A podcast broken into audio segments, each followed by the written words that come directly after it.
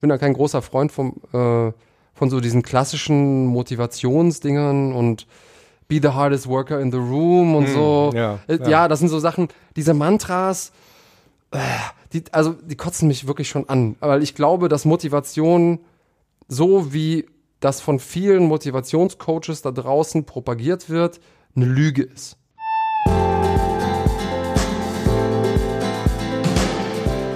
Willkommen bei Mental gewinnt. Du bist hier genau richtig, wenn du leichter und erfolgreicher durchs Leben gehen möchtest und wenn du genau dann, wenn es wirklich drauf ankommt, das Beste aus dir herausholen möchtest. Ich bin Harald Dobmeier und ich find's super, dass du heute hier mit an Bord bist. Ja, MMA, Mixed Martial Arts, da ja, kämpfen so ein paar Leute in einem Käfig drumherum, sitzt so die Kiezprominenz mit dunklen Sonnenbrillen, viele Schlägertypen, auch im Ring, brutale Typen mit vielen Tattoos, ja, und schon nach wenigen Minuten, da ist der gesamte Boden voller, Blu voller Blutspritzer. Ja, und sieht eigentlich aus wie bei einem Till Schweiger Tatort. Da wird geboxt, da wird getreten. Ja, neben mir wird schon gelacht hier, wo ich das aufzähle.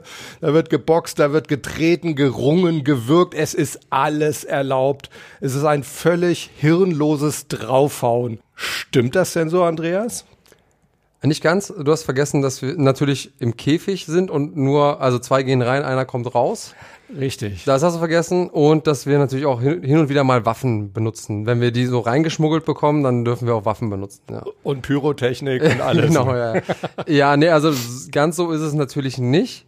Aber es sind schon also so die gängigen Vorurteile, mit denen man äh, zu tun hat als MMA-Kämpfer und ähm, hast du da ganz gut zusammengefasst, würde ich sagen. Ja.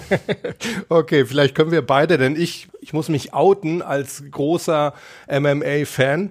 Äh, ich bin dazu erstaunlicherweise, ich habe es Andrea schon erzählt, über meine Tochter gekommen. Wie sowas passieren kann, weiß ich auch nicht, aber ich finde es einen absolut faszinierenden Sport. Also vielleicht schaffen wir es ja beide gemeinsam heute mit so ein paar ähm, Vorurteilen aufzuräumen und auch wirklich zu zeigen, MMA ist ein extrem mentaler Sport. Also mentale Stärke spielt auf jeden Fall eine große Rolle. Darüber werden wir uns auch unterhalten. Aber jetzt will ich unseren Zuschauern und Zuhörern im Podcast noch kurz erklären, wer du eigentlich bist. ja, viel Spaß dabei. Ja, also es wird, wird etwas länger jetzt. Also ich habe neben mir sitzen Andreas Kraniotakis, Kampfname Big Daddy. Er ist, ja, ich habe in einer Vorankündigung, ich habe äh, vor Weihnachten noch mal so kurz angekündigt, was hier in nächster Zeit kommt. Und da habe ich gesagt, ehemaliger MMA-Kämpfer. Jetzt habe ich bei dir gelesen, du gehst ja wieder in den Ring. Ja, ich hatte eine kleine Pause, ja. Ich habe ein paar ähm, private Sachen zu erledigen gehabt. Ähm, Kinder kriegen und sowas. Kinder kriegen Haus bauen so. äh, und das sind alles Dinge, die einen vom aktiven Wettkampfgeschehen dann doch abhalten. Ja. Und jetzt ist das einigermaßen wieder im, im Rahmen und äh, jetzt freue ich mich, dass ich dieses Jahr zurückkommen kann. Ja, cool. Also ich habe es mit einem aktiven MMA-Kämpfer zu tun. Ähm, du galtest lange Jahre als bester Schwergewichtler im deutschen MMA. Und ähm, ja, du entsprichst auch eigentlich nicht so dem typischen MMA-Klischee, weil kaum einer kann sich zum Beispiel vorstellen, dass ein MMA-Kämpfer studierter Sozialpädagoge ist. Das bist du. Äh, Du bist Veganer, auch nicht unbedingt so das, was zum Kämpfer, zum Blutsport-Klischee passt. Dann hast du ein Kinderbuch geschrieben. Mhm. Das zweite kommt auch dieses Jahr noch raus. Wunderbar. Ja. Und ja, nebenbei schauspielerst du noch so ein bisschen. Ich habe mir rausgesucht Sky Sharks. Ja, das ist ein Bonbon auf jeden Fall, ja. Okay, vielleicht kannst du uns da auch so ein bisschen was erzählen. Ja, und dann bist du, das wird ähm, unseren jugendlichen Zuschauern wahrscheinlich mords äh, imponieren, ähm, als, wie, wie nennt man das, Kämpfer-Avatar bei EA Sports MMA. Ja, genau. Ich bin ein spielbarer Charakter in einem Videospiel über MMA, was auch von mir so einer meiner Kindheitsträume ist, war. Ja, kann ich mir vorstellen. Und dann wurde vor drei Jahren über dich auch eine, eine Dokumentation gedreht namens Fighter. Ich weiß nicht, äh, war das fürs Fernsehen oder Video? Das oder? war fürs äh, Kino tatsächlich. Das war eine Kinodokumentation. Dokus laufen ja eigentlich gar nicht so oft im Kino. Ähm, aber diese war auch tatsächlich dafür ausgerichtet. Und äh, es gab die, deutschlandweit in Kinos, jetzt nicht in allen großen Cineplex und Kinopolis und so, aber Mhm. schon in Programmkinos lief das deutschlandweit. Aber es wird auch in absehbarer Zeit auf Video on Demand kommen. Ja. Ja, sehr, sehr spannend. Ja, und zu fast guter Letzt bist du MMA-Kommentator. Du bist die deutsche Stimme des UFC sozusagen.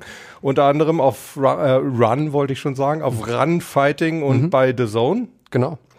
Und jetzt wirklich last but absolute not least, du bist glücklich verheiratet und Ja. seit einem guten Jahr Vater einer, kleiner Toch einer kleinen Tochter. Das ist richtig, ja. Genau.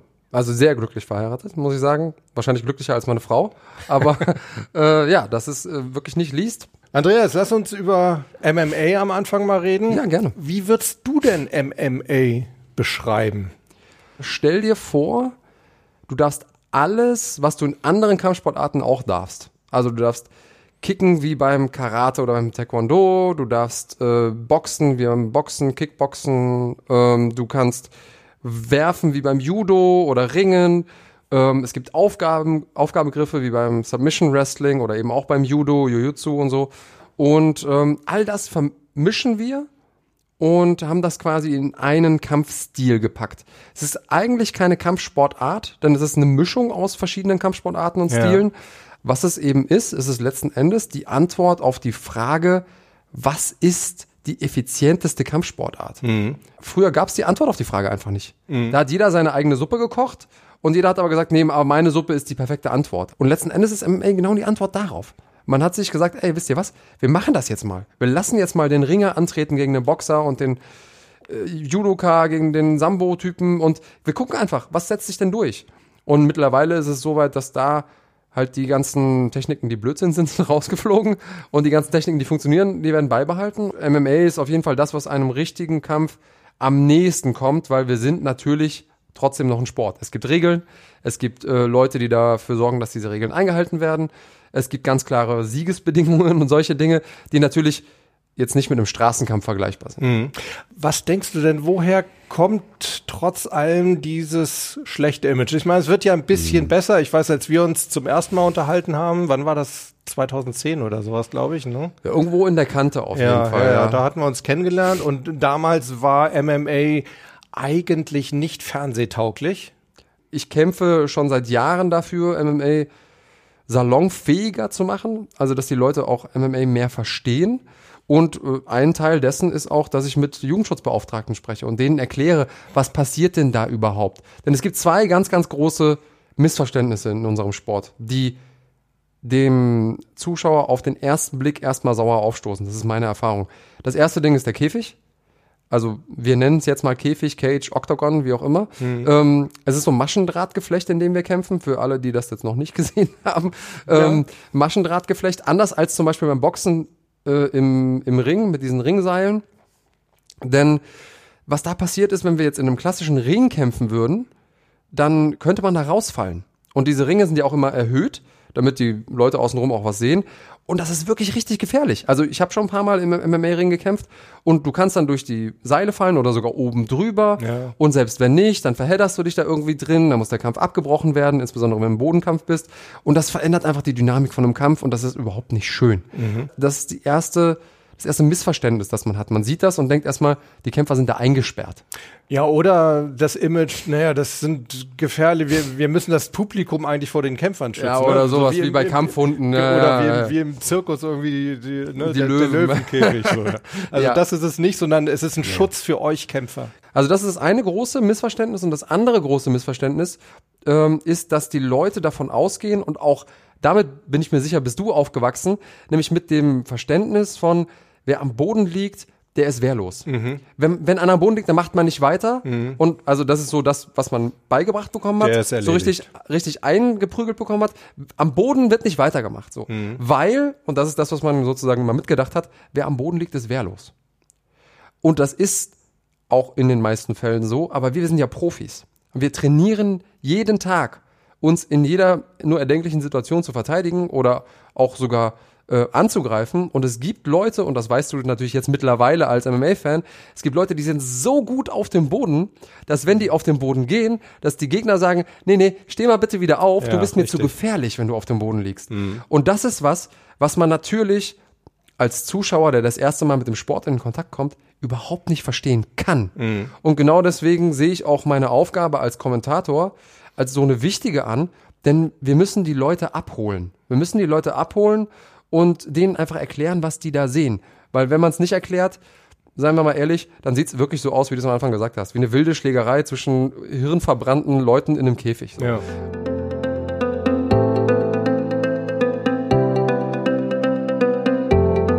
Was muss man oder was muss ein guter MMA-Kämpfer mitbringen? Äh, den Willen zu lernen. Das ist tatsächlich für mich das größte Ding, weil in der Psychologie gibt es diesen Faktor Belohnungsaufschub. Ja, ähm, klassische Beispiel irgendwie mit dem mit dem Mohrenkopf oder äh, Überraschungseier. Überraschungseier haben das Ja. mal irgendwie in so einem in so einem Werbeclip gemacht. Genau. Also wie weit bin ich bereit, meine Belohnung in die Zukunft zu verschieben ähm, und dann auch, auch was zu investieren, um dann am Ende des Tages auch was rauszukriegen. Und ähm, das ist einfach im MMA immens hoch. Okay. Weil es kann dir passieren, dass du groß und breit und stark bist und auf die Matte kommst und da ist jemand, der ist klein und schmächtig und zierlich oder vielleicht eine Frau ähm, und der verpackt dich ohne Ende, insbesondere wenn es in den Bodenkampf geht, einfach weil der die bessere Technik hat. Und das dauert und dauert und dauert, bis man da an einen Punkt kommt, wo es auch, also wo man auch entlohnt wird für seine Mühen Ja. Wenn man sich das mal vorstellt auf der Kehrseite, ich habe gesagt, wir dürfen alles das, was man in anderen Kampfsportarten auch darf. Das bedeutet gleichzeitig, dass wenn ich jemanden vor mir habe, der ein Weltklasse Karateka ist oder ein Weltklasse Judoka oder ein Weltklasse Ringer, dann muss ich zwar nicht zwangsläufig auch ein Weltklasse Ringer sein, um gegen denjenigen kämpfen zu können, aber ich muss zumindest mal wissen, wie ich darauf reagiere, wenn mir ein Weltklasse Ringer gegenübersteht. Ja. Und deswegen sage ich, Lernen und der Wille zu lernen und sich ständig weiterzuentwickeln, der ist einfach immens wichtig für uns. Für mich bedeutet MMA auch so ein bisschen, dass einem klar wird, ich bin einem gegenüber, der in einem Bereich extrem stark ist, aber ich muss nicht sein wie er, sondern ich kann trotzdem im Endeffekt der Sieger sein, weil ich einfach anders stark bin. Ja, total. Und ich glaube, weil du ja gesagt hast, der MMA-Sport ist auch sehr mental. Ich glaube, das ist auch einer der großen Fehler, die man begehen kann als MMA-Athlet. Was wir machen, ist natürlich, wir studieren unsere Gegner. Wir gucken uns an, okay, welche Techniken kennen die, wo sind sie besonders gut, welchen Haltegriff haben die besonders gut drauf, wie bereiten die den vor, also was ist der Setup für den Haltegriff. Das sind alles so Dinge, die man auf analytischer Ebene machen muss. Ja. Ne, oder der hat einen besonders guten äh, rechten Haken, da musst du aufpassen, ne? Und den bereitet er immer mit dem Low Kick vor oder so. Also solche Sachen äh, machen wir auf analytischer Ebene. Und da ist es total wichtig, dass man sich trotz all der Vorbereitung und all dem Studieren von Gegner und so weiter und so fort, dass man sich da nicht zu sehr auf den anderen konzentriert, sondern auf die eigenen Stärken und guckt, okay, ich sage immer, wir haben so einen Schlüsselbund in der Tasche. Und der Schlüsselbund, das sind alle Techniken, die wir können. Und du musst eigentlich musst nur einen einzigen Schlüssel finden, der passt. Auf das Schloss von deinem Gegner. Und derjenige, der zuerst den Schlüssel findet, der hat gewonnen. Du hast eben gerade gesagt, es ist wichtig, dass wir uns nicht so sehr auf die Stärken unseres Gegners konzentrieren, sondern mehr auf unsere eigenen. Das heißt, wenn du dich auf die, auf die Stärken eines Gegners konzentrierst, heißt es ja im Endeffekt, das ist ja eine Vermeidungsstrategie. Genau. Ich, Ja. dann, äh, dann konzentriere ich mich darauf zu reagieren. Genau. Und, und ich kämpfe nicht mehr meinen Kampf, sondern Ja. ich kämpfe den Kampf vom anderen. Und da bin ich schon in einem komplett falschen Mindset. Ja. Meine Zuschauer und Zuhörer, die werden wahrscheinlich schon gähnen jetzt, weil ich, äh, die wissen genau, worauf ich hinaus will, weil das einfach, ich denke, im mentalen Spiel so einer der wichtigsten Sätze überhaupt ist, hinzu statt weg von. Das heißt, lieber gucken, wie kann ich jemanden besiegen mit meinen Stärken, als immer nur zu schauen, wie kann ich verhindern, dass ich verliere, Das weil der besiegt. andere, genau, weil der bestimmte Stärken hat. Ja. Läuft im Endeffekt aufs Gleiche hinaus. Ja, und das ist jetzt was, was ich in, äh, ich weiß gar nicht, 2005 habe ich meinen ersten Profikampf. Das ist was, was ich jetzt wirklich nach der ganzen Zeit sagen muss, was ich auch, auch während meiner Karriere ganz oft falsch gemacht habe. Dass ich mich zu sehr darauf konzentriert habe, was kann denn der andere gut? Mhm. Anstatt zu gucken, okay, wo sind denn meine Ansätze? Was kann ich denn gut, womit ich dem anderen das Leben schwer machen kann? Mhm. Und wie sind die Wege dahin? Letzten Endes unterscheidet sich der MMA-Sport da gar nicht so viel von allen anderen Sportarten, weil die, das ist die Erfahrung, die ich gemacht habe im Sport generell. Wenn du an die Spitze kommst, sind's Millimeter. Ob es jetzt dann wirklich Millimeter sind oder letzten Endes äh, Hundertstel Sekunden oder was auch immer, wie auch immer man das messen möchte. Mhm. Aber letzten Endes geht es dann wirklich um winzig kleine Abweichungen, die den Unterschied machen. Und das ist im MMA genauso. Und diese, diese Abweichungen, die kannst du nicht mehr auf physischer Ebene erklären. Die kannst du auch nicht auf technischer Ebene erklären. Weil da machen alle ihre Hausaufgaben. Mhm. Die sind mental. Da geht es eigentlich nur um die Frage, wer glaubt genug an seine Fähigkeiten, um das im richtigen Moment abrufen zu können. Mhm. Ja, das trifft sich auch wieder mit der Aussage, dass eigentlich im Leistungssport wirklich die Entscheidung im mentalen Bereich im Kopf fällt und ja, ich nicht, nicht in der Technik, weil ich glaube ab einer gewissen ab einer gewissen äh, Leistungshöhe genau einfach, genau ne? also, also wirklich im, im Spitzensport ja, sei das jetzt im, im Tennis die können alle eine gute Long äh, äh Longline Vorhand und mm. Rückhand spielen egal ob im, im Golf die können alle einen Putt aus sieben Metern einpatten kein Thema aber es eben dann zu machen wenn es drauf ankommt ja. und überhaupt einfach dieses Mindset aufzubauen es gibt ja auch eine Art Champions Mindset das gibt es total und ich konzentriere mich ganz stark oder bei mir geht sofort so eine rote Lampe an, wenn jemand ungeschlagen in den Kampf geht. Also wenn Leute zu null sind mhm. und insbesondere wenn die, wenn die schon irgendwie zehn, zwölf Kämpfer haben und du weißt ganz genau so, diese Null fällt irgendwann. Mhm. Und irgendwann hat er seine erste Niederlage. Und dann zu sehen, wie der nach dieser Niederlage zurückkommt. Im Idealfall, nicht im Idealfall, aber am spannendsten ist es für mich dann noch zu sehen, wenn es eine K.O.-Niederlage war so einer Punktniederlage kann man auch sagen, ja, die Judges haben irgendwie, ne? Sondern, mhm. Aber K.O. ist halt ganz klar so, oder eine Submission-Niederlage so, ich bin besiegt worden, ganz mhm. klar. Und zu gucken, wie kommt man daher zurück? Denn ich habe ganz oft erlebt, dass ähm, Leute auch aus meinem persönlichen Umfeld, mit denen ich trainiere, dieses Champion-Mindset hatten und die sich einfach für unbesiegbar gehalten haben. Und in dem Moment, wo sie besiegt wurden, klar besiegt wurden, war das weg. Mhm. Und die waren nie wieder dieselben Kämpfer. Und deswegen sage ich immer, es ist total gefährlich, sich auf dieses Unbesiegtsein zu konzentrieren. Denn unbesiegt auf lange Sicht ist immer nur der, der die Herausforderung scheut. Mhm. Irgendwann wirst du an den Punkt kommen, wo du mal besiegt wirst. Und das ist auch gar nicht schlimm. Die Frage ist, wie du damit umgehst und das Champion-Mindset trotzdem beizubehalten. Das ist eben genau das Ding. Und sich aus diesem, aus dieser Niederlage wieder vorzukämpfen, das Beste daraus zu machen. Ja. Aber das ist eine Herausforderung, wo ich selbst sehr, sehr gute Leute dran hab scheitern sehen. Absolut. Und zwar du im MMA, ich in vielen, vielen anderen Sportarten. Mhm. Also der Umgang mit Niederlagen ist mental höchst anspruchsvoll. Wie machst du das? Ich meine, du hast es auch schon äh, häufiger erlebt. Du bist auch als, als Verlierer aus dem, aus dem Ring gegangen. Wobei mit Verlierer ist ja immer so eine Sache, weil ich immer sage, so, solange du etwas da rausnimmst aus mhm. der Niederlage, bist du nicht unbedingt ein Verlierer, sondern möglicherweise hast du auch was gewonnen. Wie gehst du mit Niederlagen um? Wie machst du das? Ich glaube, das kann ich nicht pauschal beantworten. Das kommt äh, für mich immer darauf an, was ist das für eine Niederlage? Es gibt natürlich Niederlagen, die sind bitterer als andere. Ähm, und für mich sind die bittersten Niederlagen die, wo ich weiß, dass ich nicht habe abrufen können, was ich kann. kann.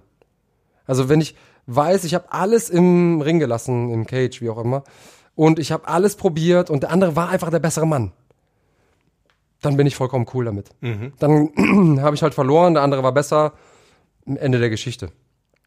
Ich muss sagen, dass mir das in meiner Karriere aber selten passiert ist. Es ist meistens so, dass ich für mich selber sagen muss, mh, hm, ich bin unter meinen Möglichkeiten geblieben. Und das ist dann bitter. Und da geht's auch darum, ähm, ich habe auch schon mal dann diesen, diese Bitterkeit sozusagen versucht, einfach zu vergessen. Ähm, aber das ist auch nicht richtig. Auch diesen Schmerz muss man fühlen und man muss sich da richtig reinfühlen, um ähm, auch die entsprechenden Konsequenzen rausziehen zu können. Im Training, in der Vorbereitung, ähm, vielleicht bestimmte Kämpfe dann anders zu planen oder nicht anzunehmen.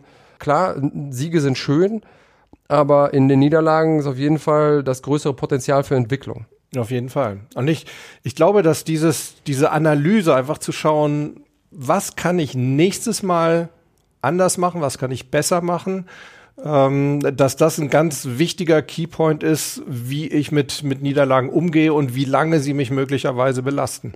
Ja, richtig. Und ich, also, auch das mit dem Belasten, ja. Ich glaube, dass es so verteufelt wird. Ne, das, dann kommen auch immer direkt die Leute und sagen, ah, ist nicht schlimm und ne, Kopf hoch und ja, ja, das stimmt alles, mhm. aber auch dafür gibt es eine Zeit. Es gibt eine Zeit für, es, es darf dich nicht mehr belasten, aber es gibt auch eine Zeit, in der es dich belasten soll. Du hast da was investiert, du hast da was probiert, du hast jede Menge Zeit. Ich meine, für jeden Wettkämpf, Wettkämpfer, egal ob der jetzt Kampfsportler ist, ist so eine Vorbereitung auf ein großes Event bedeutet Verzicht Verzicht für, für einen selbst, aber auch Verzicht für die Leute, die einem wichtig sind. Also ne, die Familie sieht einen weniger. Die Freunde, die Aktivitäten werden weniger. Man kann vielleicht nicht das essen, was man gerne essen möchte. Man sagt vielleicht bestimmte soziale Events ab und so weiter und so fort. Also ganz, ganz viel investiert. Und dann am Ende ist der Output nicht so, wie man ihn gerne hätte oder wie man sich ihn gewünscht hat. Und natürlich darfst du und sollst du auch traurig sein. Ich erlebe eben ganz oft, dass die Leute dann schon sofort wieder aufs Pferd aufsteigen wollen, was auch okay ist. Also man soll ja auch wieder in den Sattel zurück, aber trotzdem ist es okay, sich in diesen Schmerz mal reinzufühlen. Ist so wie, wie eine Trauerphase, ja. Man muss richtig trauern, um dann auch wirklich mit dem Ganzen klar zu sein. Auch da fällt mir mal wieder auf, was ich, was ich einfach so wunderbar generell beim Sport finde. Man kann das einfach so wunderbar aufs gesamte Leben übertragen. Ja, klar. Eins, also alles das, was du eben gesagt hättest, wenn wir die Einleitung nicht gehabt hätten, und die Leute nicht wüssten, dass du MMA-Kämpfer bist, ja, so hätte auch ein Manager reden können oder ein ja. Handwerker, ist völlig egal. Ist einfach die Magie von Sport. Mhm. Weil das, was du natürlich als Leistungssportler mitbekommst an Mindset, du weißt ganz genau, wie du was erreichen kannst. Und du weißt, wie, ne, was ist für Arbeit nötig, und äh, wie gehst du mit Rückschlägen um und wie ist es auf ein Ziel hinzuarbeiten und es dann vielleicht doch nicht zu erreichen und dann trotzdem dran zu bleiben.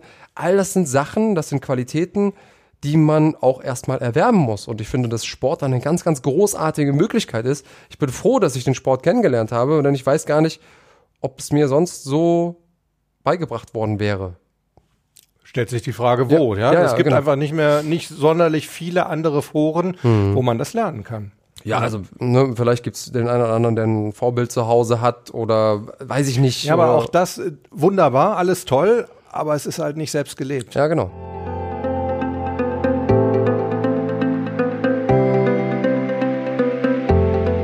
Gibt es sonst noch Mentaltechniken, die du bewusst einsetzt oder mm. auch eventuell sogar trainierst? Ja, ganz viel. Also bevor, je näher der Kampf kommt, ganz viel Visualisierung, klar.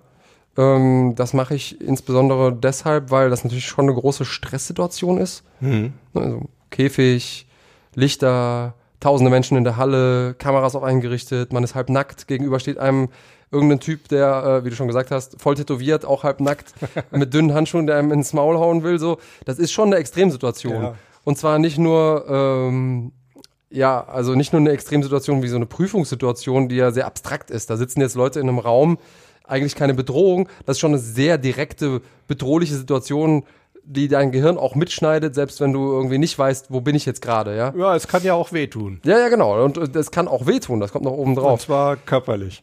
Genau, und das sind Dinge, die einen schon in eine Extremsituation versetzen können. Und äh, ich spiele einfach alle Szenarien durch. Ich gehe alles durch vom, wie wird's in der Kabine sein, der Weg zum Cage, im Cage nochmal, ähm, das sind so Sachen, die ich immer und immer wieder vor einem Kampf durchgehe. Dann gibt's natürlich mental Sachen, die ich mache, mache im Alltag so, mhm. um zu gucken, um für mich zu gucken, wo bin ich gerade und was brauche ich gerade. Ähm, da geht's insbesondere um die Frage Motivation. Ich bin da kein großer Freund vom, äh, von so diesen klassischen Motivationsdingern und be the hardest worker in the room und mhm, so. Ja, äh, ja. ja, das sind so Sachen, diese Mantras, die, also die kotzen mich wirklich schon an, weil ich glaube, dass Motivation so wie das von vielen Motivationscoaches da draußen propagiert wird, eine Lüge ist. äh, da kann ich, ich kann dir nur hundertprozentig recht geben. Also das ja. ist so diese ganze Chaka-Mentalität, ähm, Katastrophe. Kotzt mich auch äh, an. Vor allem, es bringt auch meinen ganzen Berufsstand komplett in Verruf. Ja, und weißt du, ich, äh, ich kann dazu was erzählen, eine kleine Anekdote ähm, hier Instagram. Ich habe ähm, angefangen, meine Morgentrainings zu posten. Ich Ich habe irgendwann für mich rausgefunden, so in meinem, in meinem Alltag ist es am einfachsten, wenn ich morgens trainieren gehe. Ich war immer um sieben im, im Fitnessstudio und habe da schon mal meine ganzen äh, Cardio-Kraftsachen gemacht. So. Und dann habe ich immer gepostet, irgendwie äh, Morgentraining, Morning Motivation, die ganzen Hashtags, die man so benutzt. Hm. Und dann haben immer mehr Leute gesagt, ah ja, du bist ja jetzt auch äh, unter die Motivationscoaches gegangen. Habe ich sofort aufgehört. Weil mich das, ich finde das so, ich will dieses Label gar nicht haben. Hm. Denn mit diesen ganzen Motivationscoaches will ich nichts zu tun haben. Denn letzten Endes, was bedeutet das denn? Das bedeutet, dass du da draußen, wer auch immer du bist, ein Buch oder einen Menschen brauchst, der dir sagt, ey, so und so kannst du dich für etwas motivieren, das du machen willst. Ganz im Ernst, wenn ich was machen will, dann brauche ich niemanden, der mich dafür motiviert. Also, kann Ja, ja, vor allem, es, es, es sollte von innen kommen, ne? von Ja. dir kommen. Also, wir, äh, die, Also die Coaches reden von intrinsischer Motivation. Ja, genau. Und das ist so viel effektiver, als wenn dir von draußen jemand sagt, ja komm, so und so geht es, so Total wirst für die Füße. reich oder sonst was. Ja, aber ich sag den Leuten, ey, guck doch mal nach innen. Guck doch mal, vielleicht ist das gar nicht das, was ihr wollt. Wenn ich für mich selber merke, ich will heute nicht trainieren, obwohl ich irgendwo, ich habe einen kleinen bösen Mann in meinem Kopf, der mir sagt, ich müsste aber. Und mein Trainer, äh, mein, mein Gegner trainiert heute auch. Und ich muss ja der hardest worker in the room sein. Das sind ja alles Sachen, die ich mir oft schon so, so oft erzählt habe und auch mir erzählt wurden, dass die irgendwo schon in Fleisch und Blut übergegangen sind. Aber irgendwas in mir sagt mir, heute nicht. Also wenn das mal passiert, wenn das von meinen zwölf Trainingseinheiten äh, in der Woche einmal passiert, dann weiß ich, okay, dann war es einfach heute besser, ins Kino zu gehen mit meinen Kumpels. Ja. Dann ist das halt so. Und dann bin ich aber beim nächsten Training umso fitter, umso aufnahmefähiger, wie auch immer. Vielleicht habe ich einfach die Pause gebraucht. Wenn ich es von meinen zwölf Einheiten siebenmal habe, dann stimmt irgendwas nicht. Dann bin ich vielleicht auch in der falschen Richtung unterwegs. Und was, wo, wonach die Leute eher suchen sollten, ist nicht Motivation, sondern Inspiration. Such dir doch was, was dich inspiriert. Such dir doch was, wo du alleine beim drüber nachdenken denkst, geil. So, dafür lasse ich mein Lieblingsessen stehen. Und dafür lasse ich einen Abend mit meiner Freundin sausen. Und dafür gehe ich eben nicht mit meinem Kumpel jetzt Eis essen, sondern was es auch sein mag, ja, äh, äh, keine Ahnung, wer Doktor, äh, äh, mach Sport, was auch immer. Absolut, gebe ich dir hundertprozentig recht. Disziplin brauchst du natürlich schon im Sport, aber ich gebe dir hundertprozentig recht. Wenn du inspiriert bist, wenn du also auch das richtige Ziel hast, wenn du weißt, warum du es machst, dann muss man sich vielleicht auch hin und wieder nochmal überwinden, aber dann fällt dir das auch relativ leicht. Natürlich bin ich morgens müde, wenn ich aufstehe und um 5 Uhr mein Wecker klingelt, wenn ich um Genau. 7 im, im Training sein will. Dass ich in dem Moment natürlich keine Entscheidung fälle im Sinne von, okay, ich fühle mal in mich rein, wie geht's mir gerade, habe ich Bock zu trainieren? Nee, ich habe Bock weiter zu schlafen. Das ist ganz klar. Mhm. Genau. Aber wenn es halt regelmäßig nicht der, der richtige Tag ist, dann muss man sich mal überlegen, ob vielleicht grundsätzlich was nicht stimmt. Das ja. meine ich, ja, genau. Ich würde gerne noch ähm, einmal ganz kurz zurückspringen zum, zum Visualisieren, weil du hast gesagt, du, du gehst da wirklich jedes, jedes Stadium einzeln durch. Visualisierst du das besonders positiv oder neutral oder gehst du auch negative Eventualitäten durch visuell? Ich versuche schon alle denkbaren Ausgänge irgendwie mal zu denken, aber die positiven häufiger. Okay. Also ich versuche einfach mein Gehirn, und das kann man ja, man ist ja, man ist ja in der Lage, sein Gehirn so zu konditionieren, dass es das Gefühl hat, in der Lage war ich schon mal. Und dann weniger Stresshormone auszuschütten. Und das ist ja genau das, was wir, was wir dann in dem Moment auch brauchen. Denn Stress ist einfach ein extremer Cardio-Killer. Also wenn ich Stress habe, dann braucht mein Gehirn das, den ganzen Sauerstoff und dann ist es ist einfach nicht mehr in den Muskeln. Ja. Ähm, und deswegen versuche ich halt alle Eventualitäten durchzuspielen, aber meistens mit einem positiven Ausgang für mich. Also ich stelle mir dann schon vor, okay, was passiert jetzt, wenn mein Gegner vielleicht den Takedown bekommen hat und ich lieg auf dem Rücken Ja. ähm, und dann merke ich, oh, es fühlt sich scheiße an. Ich fühle mich dann auch mal ganz kurz in dieses, es fühlt sich scheiße an rein. Ja. Aber dann wieder gehe ich den Schritt weiter und sage, okay, wie komme ich jetzt hier raus und fühle mich dann auch in das Gefühl rein, mich da rausgekämpft zu haben. Und am Ende versuche ich schon zu visu visualisieren, dass ich gewinne. Klar. Ich glaube, das ist auch ein ganz wichtiger Punkt beim Visualisieren. Ich bin grundsätzlich auch kein Freund davon, von Anfang an alles immer nur positiv zu sehen. Ja. Kollege von mir, Steffen Kirchner, hat mal gesagt, positives Denken ähm, hat noch keine Sieger hervorgebracht, sondern positives Handeln. Da unterschreibe ich hundertprozentig. Trotzdem glaube ich, das ist wirklich ein Schlüssel. Eventualitäten durchgehen, Mhm. auch Mist-Eventualitäten durchgehen, aber bitte mit einem positiven Ausgang, weil ansonsten bleibt eben was Negatives im Gehirn hängen.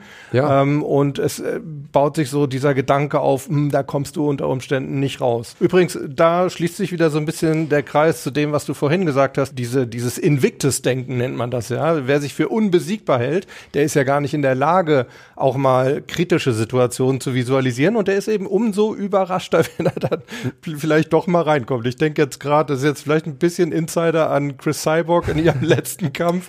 Die schaute schon, die schaute nicht so aus, als hätte sie sich diesen äh, Kampfablauf so vorher mal visualisiert. Nee, richtig. Und das große Ding ist ja genau, die war jetzt mega lange ungeschlagen. Eben. Eigentlich immer ungeschlagen, wenn man da mal jetzt von dem einen Ausrutscher aussieht. Und auch über Jahre hinweg. Und die hielt es einfach auch nicht für möglich, dass jemand ihr ebenbürtig begegnen kann in ihrem Bereich.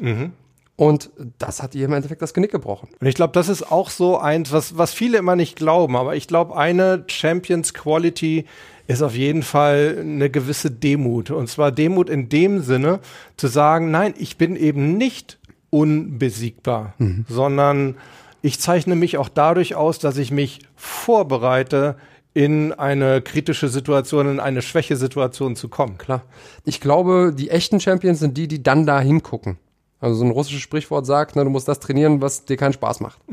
Ja. Und letzten Endes ist das auch so. Man darf es halt nicht, man darf halt nicht vernachlässigen. Ja. Und wenn man der beste Kämpfer in seinem Gym ist, ist man im falschen Gym.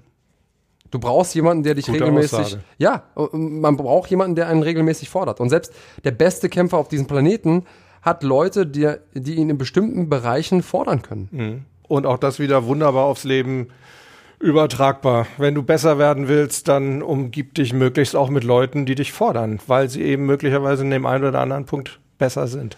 Ja, ich glaube, dass es wichtig ist, dass man da auch den richtigen Grad erwischt. Also man ist ja so in seiner Komfortzone und äh, in der Komfortzone gibt es kein Wachstum. Und so aus, sobald man die verlässt, dann gibt es die Wachstumszone. Das Problem ist nur, wenn man über die Wachstumszone hina- hinausgeht, gibt es halt die Panikzone. Richtig, und dann wird's demotivierend. Und, und da wird's schwierig. Also es ist im Prinzip die ganze Zeit dieser Kampf, sich außerhalb der Komfortzone zu bewegen, in der Wachstumszone, aber nicht in die Panikzone zu kommen am besten. greifbar, also über dir, aber doch greifbar, finde ich, ist immer ein, ein, eine ganz gute Grundregel im Umgang Ja. mit, mit, den, mit den Leuten, die dich weiterbringen. Ja, genau. Ja. Ja, wenn sie unerreichbar sind, dann, dann, dann mo- demotiviert dich das eher. Es erinnert mich daran, deshalb habe ich übrigens mit Golfen mal irgendwann aufgehört, weil ich hatte, äh, ha- hatte und habe halt sehr, sehr gute Golfer in meinem Klientel. Ich habe ja Mm. auch Profigolfer und die haben dann immer geglaubt, sie tun mir einen riesen Gefallen, Gefallen, wenn sie dich mitnehmen. wenn, wenn ich mal mitspielen darf. Und das war für mich der größte Stress. das ich habe dann da Zickzack gespielt und die armen Kerle, die sonst ihre Caddies da haben, Mhm. die mussten dann mit mir Bällchen suchen und die haben einen Schlag gemacht und also und das war halt einfach äh, motivational sozusagen für mich eine Nummer zu groß.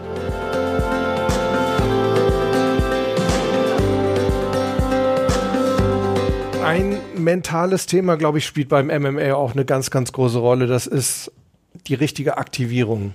Denn ich glaube, wenn du im, in den Ring steigst und es gibt ja so Leute, die fangen erstmal so eher langsam an. Ne? Die kommen erst im, im Laufe des Wettkampfs so ein bisschen rein. Ich meine, das ist beim, beim Sport wie, wie Tennis geht das. Dann verlierst du halt vielleicht mal den ersten Satz 4-6, dann hast du aber noch zwei Sätze Zeit.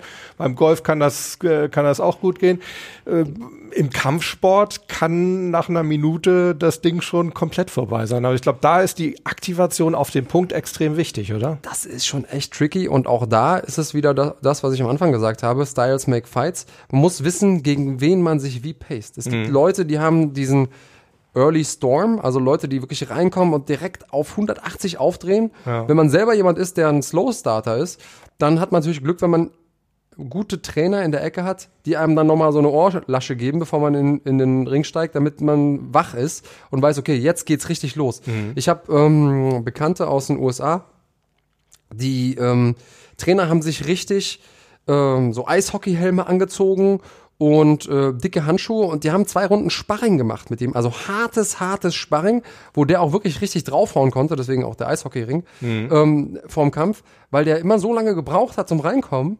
Und dann war der aber schon im, im, im Cage und richtig aufgeheizt. Dann war der auch schon zwei, dreimal unten und in einer schlechten Situation und dann hatte der Bock, das Mhm. quasi wieder vergessen zu machen. Und äh, wenn man natürlich dieser Typ ist, dann ist es, glaube ich, ganz schwer zu versuchen, so ein, so ein Schnellstarter zu werden, weil das kann man, glaube ich, ganz schwer umprogrammieren, sondern wichtig ist es, wie bereite ich mich vor in dem Moment, wenn ich dann wirklich im Cage bin. Also, Absolut. wie ich eben gesagt habe, ne, du kannst, die einen brauchen eine Ohrfeige, die anderen musst du erstmal runterkühlen, weil die einfach schon zu drüber sind. Und ähm, deswegen ist es auch total wichtig, dass man das richtige Team um sich rum hat, weil die das manchmal besser sehen können von außen als man Richtig. selbst. Wobei du natürlich auch eine gewisse, ein gewisses eigenen Gefühl, Gefühl da entwickeln kannst, ne? dass Klar. du wirklich lernst, in dich reinzuhorchen und zu sehen, wie aktiviert bin ich jetzt? Ich kann überaktiviert sein, hast du ja auch Ja. gesagt, oder Ja. ich kann unteraktiviert sein und dann eben auch zu wissen, was kann ich da ändern? Also manchmal hilft einfach auch nur ein, ein Abklopfen. Ja, also das kann man sehr, sehr äh, einfach machen. Das ähm, hebt so ein bisschen die, die Durchblutung und macht dich wacher. Das kannst du aber auch richtig kräftig machen. Also ich weiß das vom, vom Kraft Mager, da wird das also häufig richtig, richtig hart gemacht. Also man macht das dann so in, in, einer, in, einer, in einer Partnerübung. Ähm, das soll auch so ein bisschen die Aggression dann erhöhen, ne? dass du so ein Ja, bisschen ja. wirklich Adrenalin entwickelst, einen Ärger entwickelst und dann eben auch, auch, auch eine, dadurch ja, bereiter für den Kampf bist. Andreas, ich möchte ähm, ein Thema auf jeden Fall noch ansprechen, beziehungsweise so, so, ein- so ein Stichwort. Da haben wir schon in unserem ersten Gespräch vor vielen, vielen Jahren drüber gesprochen. Es hat mir so gut gefallen. Stichwort Eisbärenmentalität. Ja, genau. Äh, Finde ich, finde ich total klasse. Also soll ich nochmal erklären? ja, das wäre wichtig, Ja, okay. weil außer Ja. mir weiß sonst keiner hier Bescheid. Was ich damals gesagt habe, ich meine mich so zu erinnern, ist, dass äh, der Eisbär eben das größte Raubtier in seinem Habitat ist. Der weiß ganz genau, hier ist niemand, der mir gefährlich werden kann. Und wenn man mit dieser Mentalität irgendwo rangeht, dann strahlt man das aus. Und das schneiden die Leute mit. Und wenn man das wirklich glaubt, das ist natürlich auch, man muss natürlich authentisch sein, muss ein authentischer Eisbär sein, nicht äh, ein Schaf in einem Eisbärkostüm. Das schneiden die Leute nämlich genauso mit. Klar. Ähm, Und da wird es dann auch schwer, dann ist wieder die Frage, wie sehr kann ich meine Körpersprache quasi faken? Ja, ist nicht das so. wird nämlich kriegst sehr, sehr schwer, sehr, sehr schnell, sehr, sehr schwer. Nein. Also ich glaube auch deshalb, weil wir eben so viel Informationen geben, die uns teilweise gar nicht bewusst sind, ähm, ist das nur dann möglich, wenn man es wirklich authentisch machen kann. Also wenn die Haltung dahinter auch wirklich Eben. stimmt. Du musst es selber glauben. So, genau.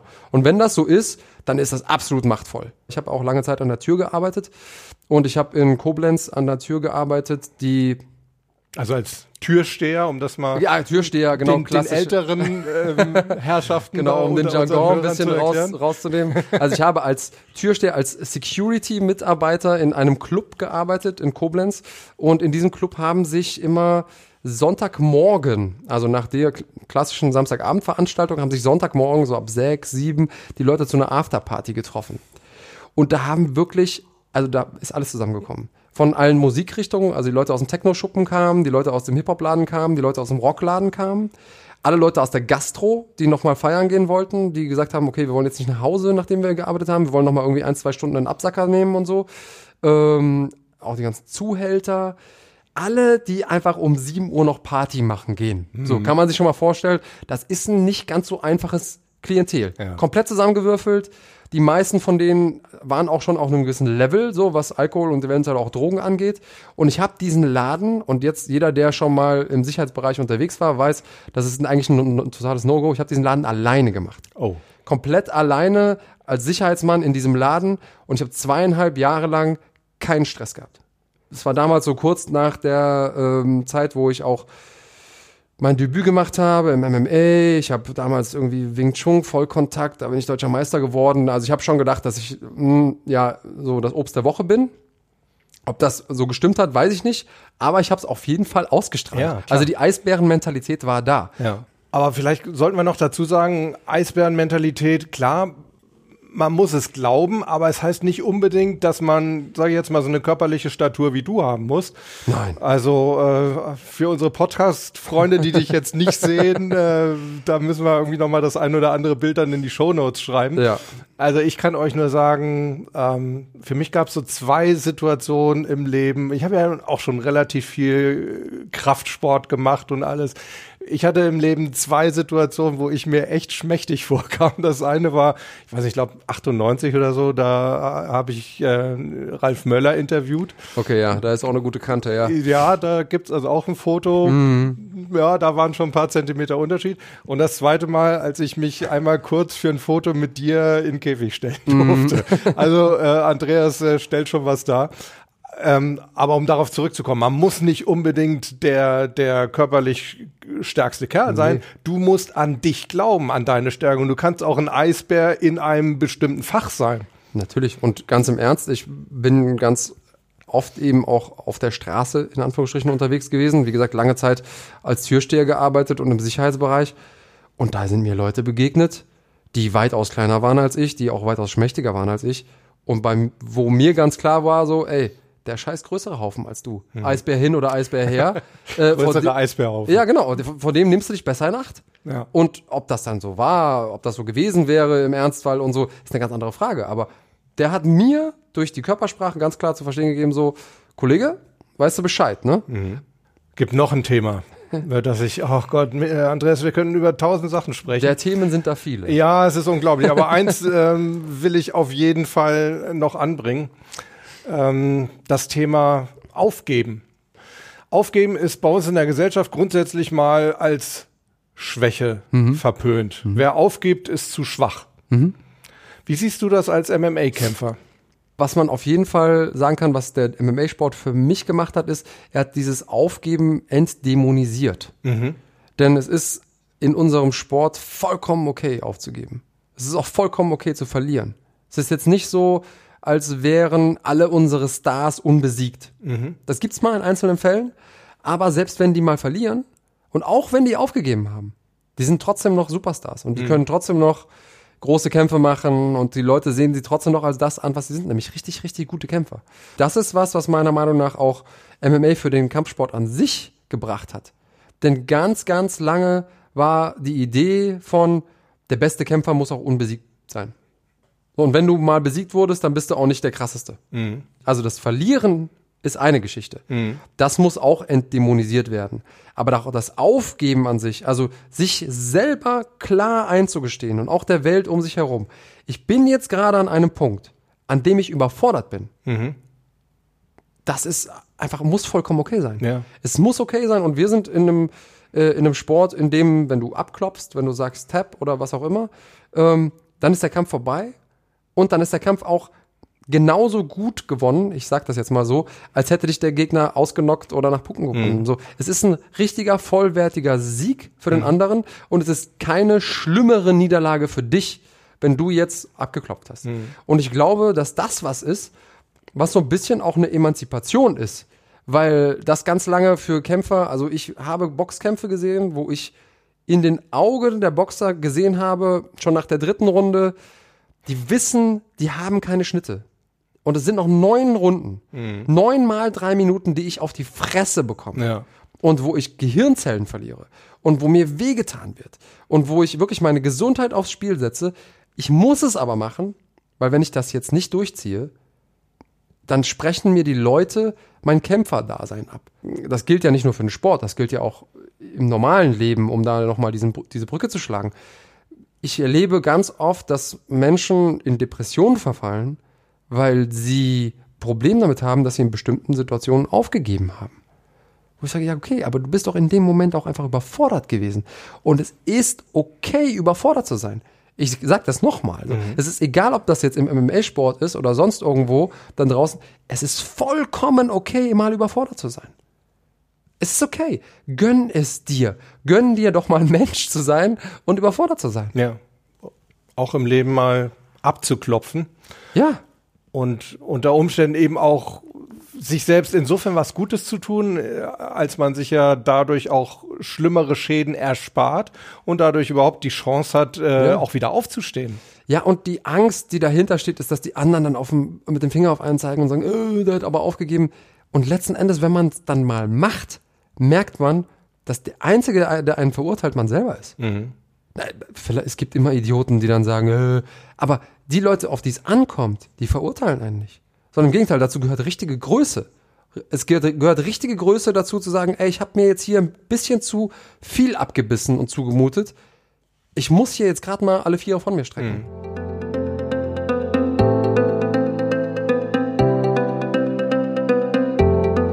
Vegan müssen wir auf jeden Fall noch ansprechen. Ach so, ja. Du bist überzeugter Veganer. Wir waren heute gerade, vielleicht hat der ein oder andere von euch das auch in der Instagram-Story gesehen. Wir waren heute vegan essen. Andreas und ich. Sehr lecker. Danke für die Einladung. Es war, es war Sehr, sehr gerne. Es war schon fast unanständig lecker. so soll's sein. Wie bist du dazu gekommen? Ähm, ja, ich habe ein Eichhörnchen von Hand aufgezogen. Und das war so der erste Moment, wo ich gemerkt habe, pff, irgendwie ist es komisch, dass so ein kleines Wesen, das drei Wochen, dreieinhalb Wochen alt ist und auch ein Gehirn hat, das kleiner ist als eine Erbse, trotzdem schon so empfindsam ist auf der einen Seite und auf der anderen Seite auch schon Charakter hat. Also, ne, ich habe dem kleinen Ding irgendwie mit der Spritze die Milch gegeben und angerührt, musste ja alle zwei Stunden aufstehen und dann Spritze geben und so. Und wenn das fertig war mit Essen, hat es diese Spritze genommen in ihre Be in beiden Vorderpfoten, hat sie weggeschoben und hat gemacht, mm, mm, mm. und hat mich dabei so total frech angeguckt. Unglaublich. Und man kann mir sagen, was man will, dieses, dieses Wesen hat einen Charakter, das hat eine Seele.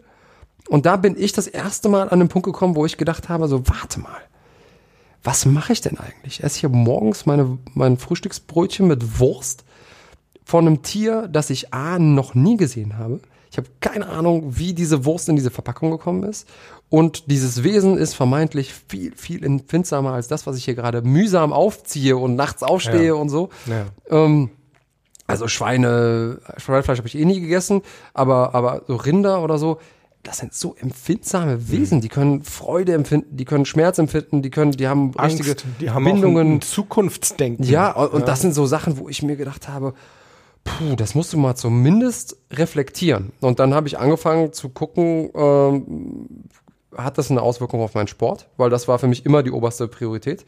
Hätte ich jetzt, da bin ich ganz ehrlich, hätte ich jetzt gemerkt, dass ich meine Leistung nicht mehr bringen kann, wenn ich aufhöre, Fleisch zu essen, dann hätte ich auch wieder angefangen, Fleisch zu essen. Hm, ja, das ist eine ehrliche Antwort. So, ga- Ganz ehrlich, weil das für mich immer die oberste Priorität war. Ich habe auch immer viel mit Ernährung rumexperimentiert, um eben zu, um da eben was zu optimieren.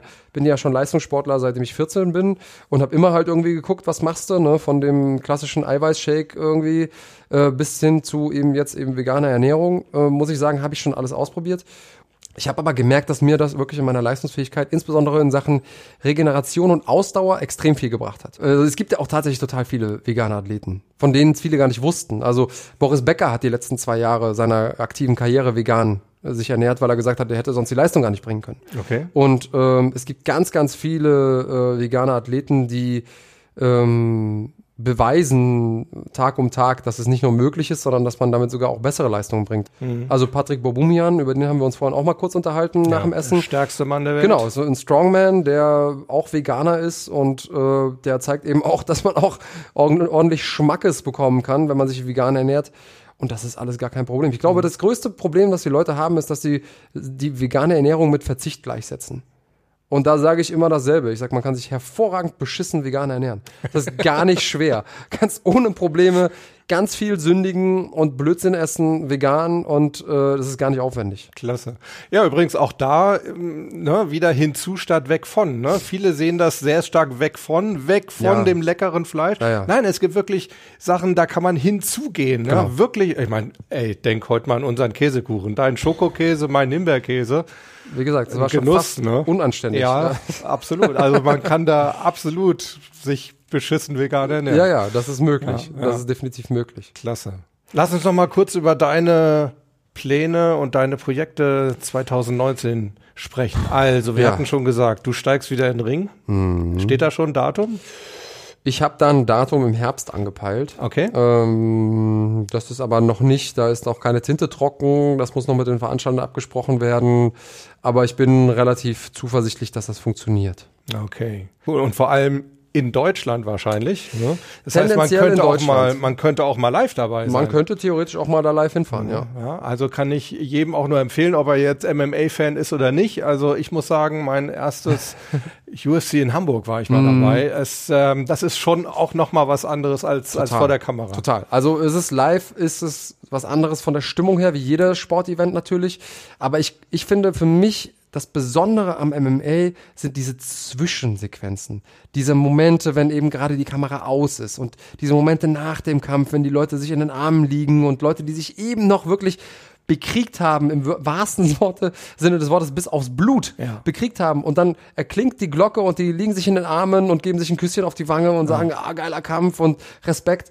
Das sind für mich diese Momente, die du teilweise mit der Kamera nicht eingefangen bekommst. Und das ist so kraftvoll, das gibt einem so viel. Ähm, und das ist auch diese Stimmung, die da herrscht äh, in den, in den äh, Hallen, das hat schon was Besonderes. Ja, absolut. Und ich muss auch sagen, also auch jetzt als Coach habe ich das erlebt. Ähm, das ist schon eine, eine besondere Gemeinschaft der, der MMA-Kämpfer. Ne? Es Ja. ist irgendwie, es ist irgendwo eine, eine, eine kleine Familie. Oder Ja. mittlerweile auch größer, aber es ist eine Familie. Ja, definitiv, weil alle und ein sehr respektvoller Umgang auch hinter den Kulissen. Dann wird es ein Buch geben.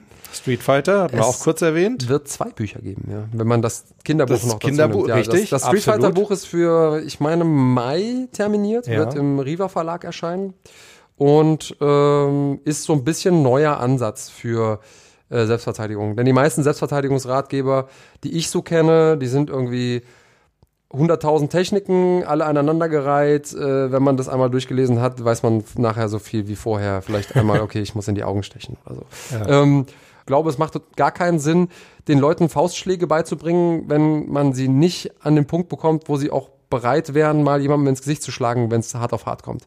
Also ich versuche schon auch ähm, die generelle Frage von, was passiert in einer Konfliktsituation, wie kann ich sie erkennen, wie kann ich überhaupt erstmal mich selber kennenlernen, wie würde ich und sollte ich reagieren, welche Dinge bringe ich mit, wie kann ich mein Gegenüber einschätzen, solche Dinge. Natürlich wird es auch einzelne Techniken geben, die man auch einüben kann und so, aber der Fokus des Buches liegt da drauf. Und ich, deswegen glaube ich, dass es auch nicht der 547.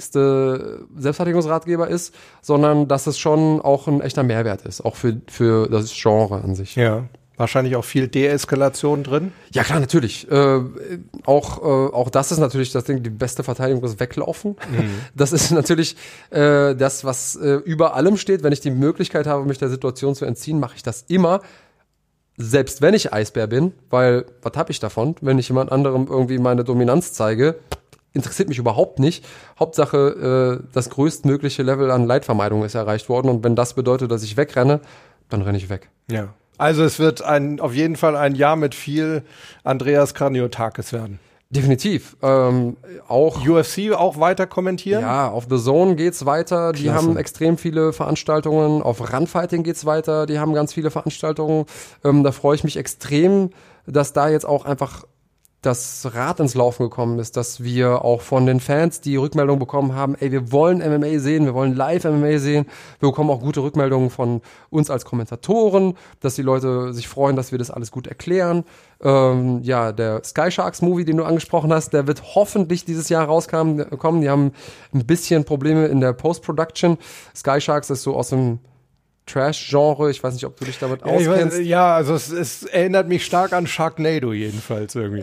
so vom Titel her. Es ist so ein bisschen, ich weiß nicht, ob du, ähm, kennst du dich im Trash-Genre so ein bisschen aus? Nee, ich bin da relativ schnell draußen. Aber Okay, unsere, ja. unsere Zuschauer vielleicht. Ja, aber es, sagen wir mal so, wenn dir Trash-Filme gefallen, à la Sharknado und so, dann ähm, wird dir auf jeden Fall Sky Sharks auch gefallen. Das ist schon ziemlich, ziemlich geil. Also okay. geil auf einer absolut verrückte Ebene, aber ähm, ich sag mal, ich verrate so viel, ich spiele einen Elite-Zombie-Soldaten. Okay, also ich habe nur auf, auf Instagram so ein paar Fotos gesehen, die sahen auf jeden Fall angsteinflößend schockierend aus. Ja, dann haben die auf jeden Fall in der Maske was richtig gemacht. Andreas, ganz herzlichen Dank. Ich würde jetzt sogar einfach mal, ohne das mit dir abgesprochen zu haben, sagen, Leute, Zuschauer und Zuhörer, wenn ihr Fragen habt, stellt sie und auf irgendeine Weise lassen wir sie dir zukommen und vielleicht beantwortest du sie irgendwie als Audionachricht und wir können die irgendwie reinschneiden. Oder vielleicht sieht man sich ja hier an dem Tisch sogar mal wieder. Ja, ich, also ich bin da für allen Blödsinn offen. Ich äh, schicke dir auch mal irgendwie ein kleines Video, wo ich die äh, Fra Fragen irgendwie nochmal abarbeiten kann. Das Perfekt. Ist, äh, so medienaffin bin ich, dass ich das hin, hinbekomme. Äh, super schön, dass ich hier sein durfte, freut mich total. Ähm, auch, dass ich nochmal hier sein durfte. ist immer was anderes, wenn man ein zweites Mal eingeladen wird. das äh, bedeutet, dass man beim ersten Mal jedenfalls nicht komplett äh, Blödsinn geredet hat. Absolut. Ähm, sehr, sehr schön, freut mich, freut mich, weil ich auch das, was du machst, gut finde und das auch gerne, gerne supporte. Klasse, danke. Ähm, ja, ich, ich habe noch so eine kleine Herzensangelegenheit, nämlich mit Stichtag heute Ja. ähm, geht meine neue Homepage online. Und die ist komplett überarbeitet und äh, da steckt so viel Arbeit drin und so. Und wenn der ein oder andere sich denkt, ach, ich gucke mir doch mal an, was der Kraniotakis da so alles macht, Ja. ähm, da gibt's einen einigermaßen guten Überblick, glaube ich. Perfekt. Werden wir im, bei, bei YouTube auf jeden Fall unten einblenden und äh, für die Podcaster, da gibt's immer Shownotes zu den einzelnen ähm, Folgen auf meiner Homepage. Auch da werden wir auf jeden Fall den Link reinsetzen. Und vielleicht finden wir auch noch irgendwie ein paar schöne Fotos oder Videos von dir, dass die Leute sich so ein bisschen ein Bild zu der Stimme Äh, machen das sollte, können. also Videos gibt's genug. Der, der Sport ist mal, ja ja. relativ bildgewaltig, wenn Ja. man das so sagen darf. Ja, genau. Nee, aber äh, vielleicht sagst du gerade noch mal den, ähm, die Adresse deiner Homepage. Ist äh, eigentlich gar nicht so kompliziert, wenn man meinen Namen kennt. Der ist nämlich Andreas Kraniotakis und dann .com. Das war's schon. Wunderbar. Aber wie gesagt, wir blenden es auf jeden Fall noch mal ein. Und äh, dann schaut euch das mal an. Ich denke mal, genügend Neugierde sollten wir geschafft haben. Ja, ich hoffe, wir haben jetzt hier den Rahmen gesprengt und das Internet ist voll. Das hoffen wir mal. Gehen wir mal fest von aus. Auf jeden Fall haben wir, haben wir einen zeitlichen Rekord aufgestellt. Ja. Aber tja, wenn es viel zu erzählen gibt, dann nimmt man sich die Zeit. Ja, okay. Ich habe auf jeden Fall großen Spaß gehabt. Super, das freut mich. Ich hoffe, ihr auch. Und wenn das der Fall ist, dann, wie gesagt, kommentiert super gerne. Bei YouTube wisst ihr ja unter dem Video. Bei dem Podcast schreibt es in die Show Notes rein oder unter die Show Notes auf meiner Homepage, auch verlinkt bei den einzelnen Folgen. Ja, und wenn es euch wirklich gefallen hat, freue ich mich unglaublich über eine Rezension bei iTunes. Das wisst ihr ja auch alles schon. Ansonsten bleibt Gewinner. Bis zum nächsten Mal. Ciao.